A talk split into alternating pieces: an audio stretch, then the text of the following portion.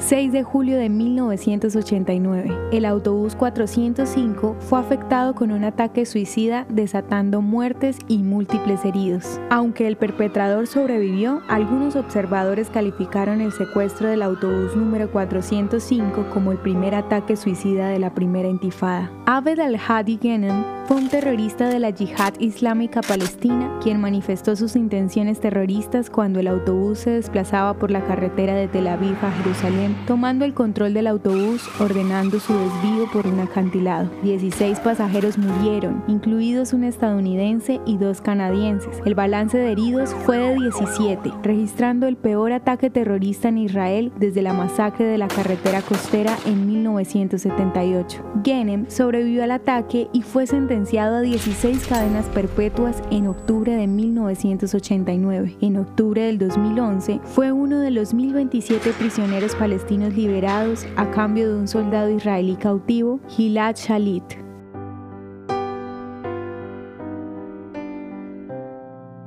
¿Te gustaría recibir estos audios en tu WhatsApp? Compartimos nuevos episodios todos los días. Suscríbete sin costo alguno ingresando a www.hoyenlahistoriadeisrael.com. Hacerlo es muy fácil. También puedes encontrarnos como arroba hoy en la historia de Israel en Instagram, Facebook, Spotify y otras plataformas digitales. Comparte este audio para que otros conozcan más acerca de Israel. Este proyecto es realizado por Philos Project. El contenido original de hoy en la historia de Israel fue provisto por el Centro para la Educación sobre Israel.